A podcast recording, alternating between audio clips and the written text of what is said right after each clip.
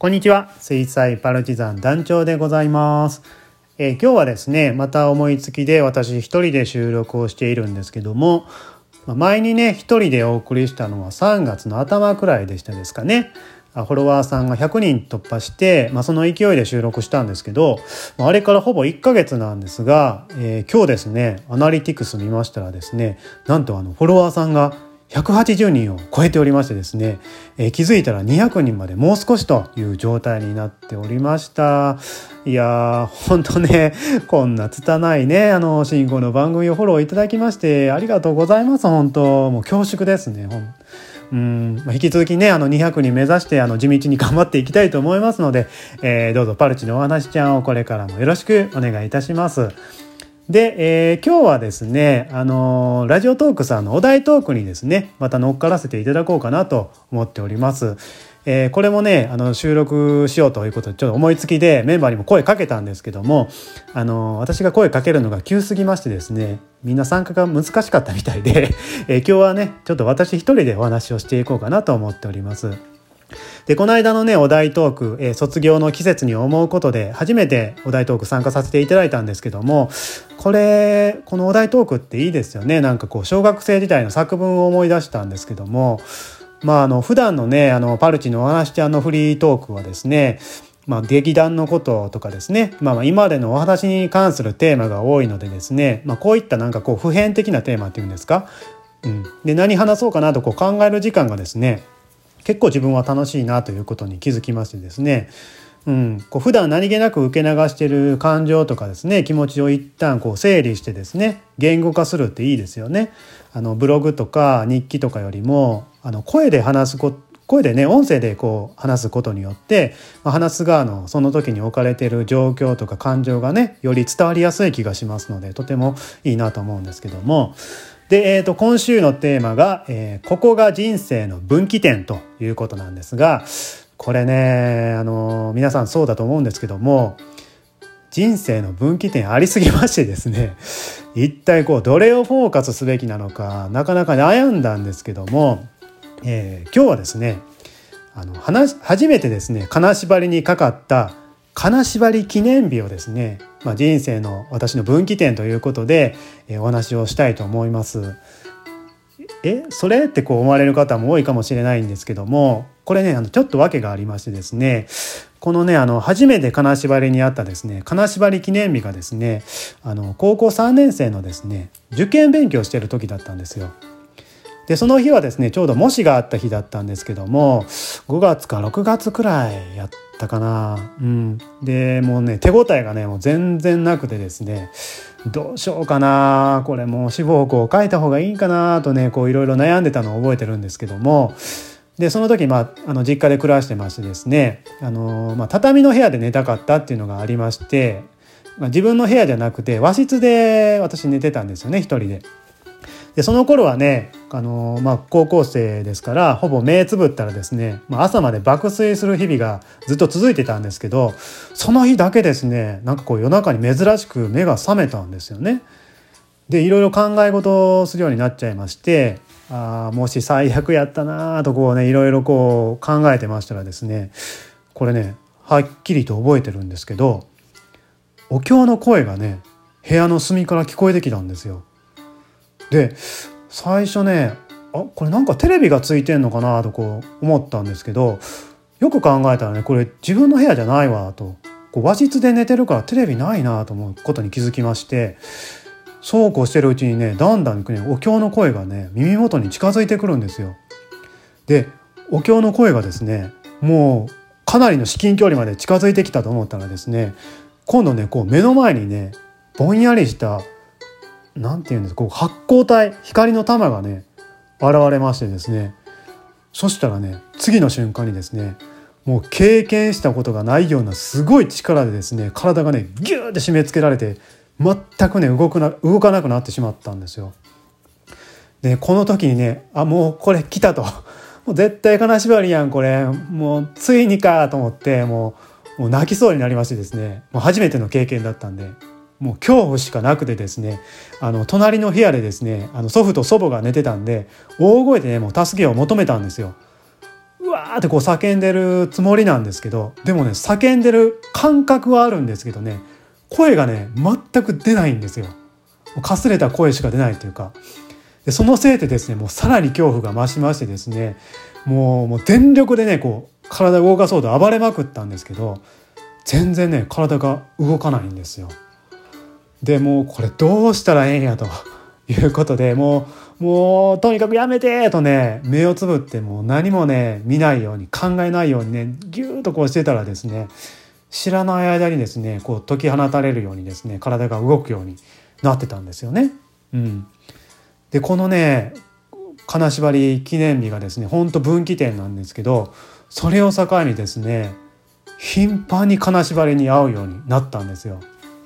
でね僕あの言っときますけど霊感みたいなのはね全然ない方だと思うんですよ。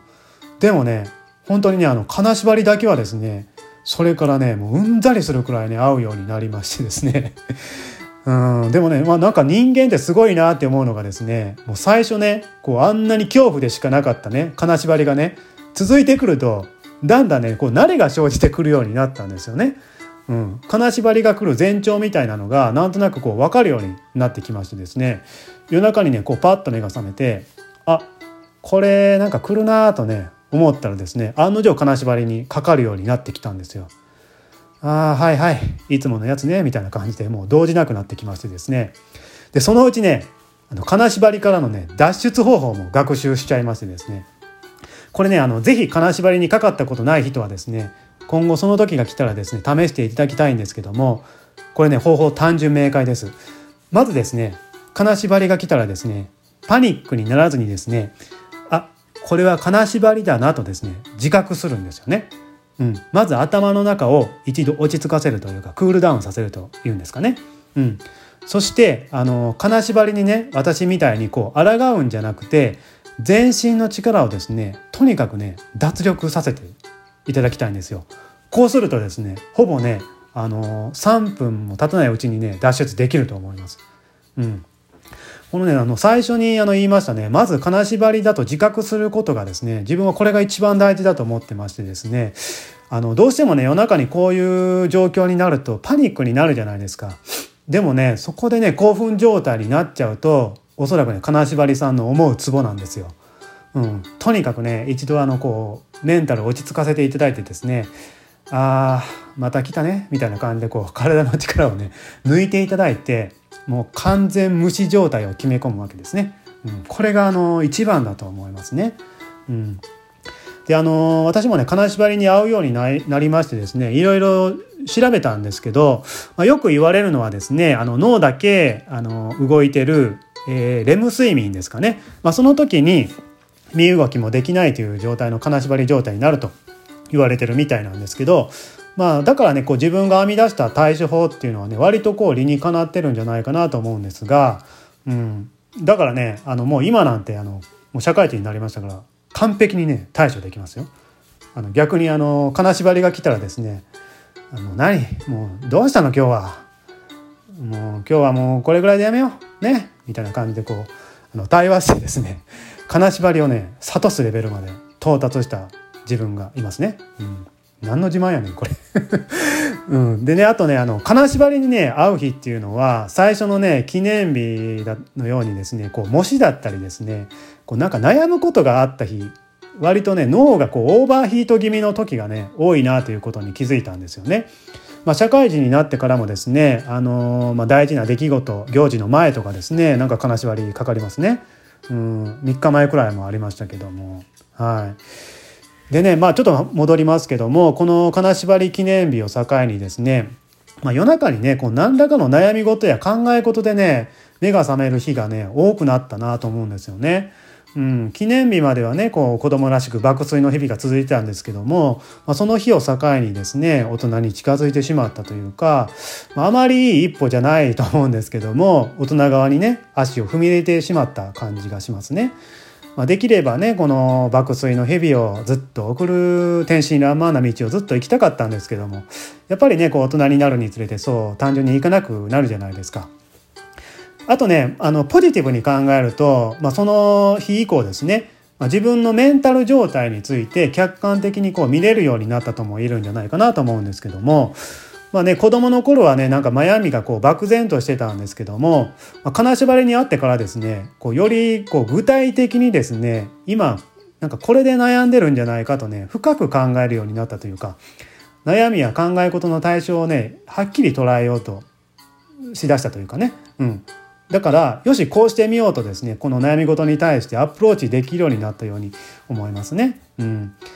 うん、であの自分のねメンタルがこう潰れないようになんか楽しいことして切り替えようとかななんかねこう明らかに依存できるものをね探し始めたのもこの頃だったと思います。うんまあ、受験生だったんでねこう読書に傾倒してた記憶があるんですけどもはい。まあ、ということでねなんかこう金縛り記念日はですね、まあ、自分にとってはいい意味でも悪い意味でも自分のね内面へ目を向けるきっかけになったね大人への分岐点だったなというねお話でございました。まあ、分岐点といってもですね半ば強制的にねそちらの道に誘導させられたんですけどもはい。まあ、ただね最初の一番の金縛り記念日の体験はねもしかしたらこれマジなやつやったんやないかなと未だに思うんですけどもっていうのはねお経と発光体という聴覚と、まあ、視覚っていうんですか？それの認知を伴った金縛りだったのでなんかすごい強烈なやつだったんですよ。うん、だから最初やからめちゃめちゃこう金縛りさんも力入ってたんちゃうかなと思うんですけども、まあ、もし同じようなね体験した金縛りフレンドの方いらっしゃいましたらですね是非ご意見をいただければと思うんですけども。はい。ということで、えー、今日はですね、また思いつきで私一人でお送りをさせていただきました。えー、また近日中にはですね、パルチの女子組によります、えー、ゆるゆるのね、フリートークも予定されてるそうですので、ぜひね、え楽しみにお待ちをいただければと思います。それでは、え今日はここでお別れしたいと思います。最後までお聴きいただきましてありがとうございました。団長でした。今日は金縛り合うかな？